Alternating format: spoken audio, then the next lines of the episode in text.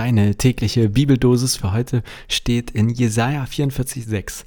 Ich bin der Erste und ich bin der Letzte und außer mir ist kein Gott. Und aus Matthäus 6,9. Darum sollt ihr so beten. Unser Vater am Himmel, dein Name werde geheiligt. Moin und herzlich willkommen zu einer neuen Folge Vita mit C. Weihnachtsfeiertage geschafft oder also leider oder zum Glück, man weiß es immer nicht so ganz genau. Ähm, Wie es bei dir ist, weiß ich natürlich auch nicht, aber jetzt sind wir gefühlt in einer neuen Woche, obwohl mitten in der Woche ist. Und ein paar Tage darf ich hier noch das Mikro behalten, bevor ich es dann am Sonntag weiterreiche. Und es geht heute um etwas, was ich wirklich immer wieder spannend finde. Und ich weiß nicht, ähm, so ob du dir das schon mal Gedanken darüber gemacht hast, aber es heißt ja hier in Matthäus 6,9, darum sollt ihr so beten. Unser Vater im Himmel, dein Name werde geheiligt. Das hat Jesus gesagt und ist der Beginn des Vaterunsers. Und für mich steht da immer wieder die Frage dahinter, zu wem sollen wir eigentlich beten? Je nachdem, in welchen Kreisen du unterwegs bist oder in wie vielen Gemeinden oder so du vielleicht schon mal warst. Also vielleicht ist dir schon mal aufgefallen, nicht alle Christinnen beten gleich, also in der Anrede. Manche sagen Herr, manche sagen Gott, ähm, Schöpfer, Vater. Das ist alles sozusagen so in die in eine Richtung und andere beten aber auch zu Jesus oder zum Heiligen Geist oder zur Heiligen Geistkraft. Also es gibt sehr verschiedene, mindestens Anreden, sagen wir mal so, oder, oder so, ja, bleiben wir mal beim Wort Anreden. Und ich frage mich immer mal wieder, ob es da eigentlich so eine richtige Form gibt oder eine richtigere.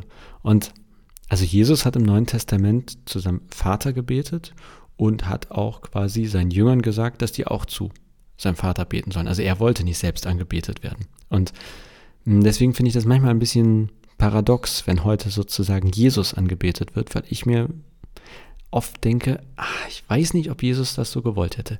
Natürlich ist, kann man das nicht eins zu eins vergleichen, weil Jesus eben zu den Zeiten, wo er selbst auf der Erde war, auf der Erde war und da irgendwie das Anbeten auf eine Art Quatsch ist. Und ähm, man könnte argumentieren, dass die Leute, die heute Jesus anbeten oder zu ihm beten, das gleiche tun, so wie wenn die Jünger damals mit Jesus gesprochen haben. Also die Hauptbeziehung der Jünger ging ja auch zu Jesus und dann zu Gott. Entsprechend, finde ich, wäre das eine Argumentation für das Gebet zu Jesus.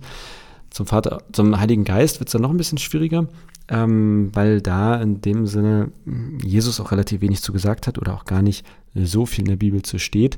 Ähm, und grundsätzlich ist natürlich die Frage, kurzer theologischer Exkurs, also wir haben die Vorstellung von einer sogenannten Trinität in der Theologie, in der, in der christlichen Lehre oder in dem christlichen Reden von Gott. Trinität meint, wir haben das Gefühl, dass man äh, in der Bibel für Gott, also dass Gott quasi auf, wie mit drei Arten gut zu beschreiben ist. Manchmal wird gesagt, drei Personen und doch eins, aber dann ist mal die Frage, ist der Heilige Geist jetzt wirklich eine Person oder nicht? Also mein bester Vergleich ist immer Wasser. Man kann Wasser auf drei verschiedene Arten erleben, in drei Zuständen, nämlich gefroren, flüssig und gasförmig. Und so ähnlich stelle ich mir das mit Gott vor, dass der gleiche Gott, so wie eben das gleiche Element, ähm, also Wasser, verschieden erlebt werden kann. Und das ist nicht das eine richtig und das andere falsch, sondern es sind einfach verschiedene Zustände.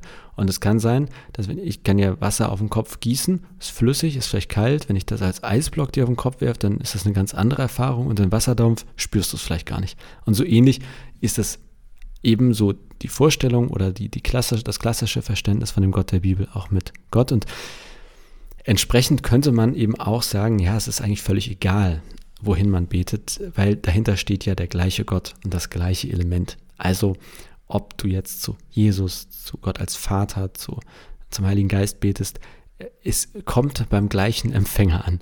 Du hast quasi, also bei mir zum Beispiel, wenn du mich mit Festnetz anrufst oder mit Handy, es wird aufs gleiche Telefon weitergeleitet. Also völlig egal, welchen Weg du wählst, um mich anzurufen, es kommt beim gleichen Menschen an. So ähnlich könnte es auch beim Gebet sein. Das als äh, Gedanken des Tages von mir heute zu, ähm, zum Thema, äh, wie sollte ich eigentlich beten? Gibt es eine richtige Form oder eine richtige Anrede?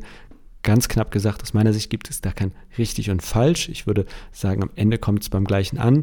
Wenn ich mm, mir die biblischen äh, Stellen angucke, finde ich, ist das Argument am stärksten, dass wir direkt zu Gott als Vater beten. Aber wie gesagt, das mit den Jüngern und dem Erstkontakt über Jesus leuchtet mir auf jeden Fall auch stark ein.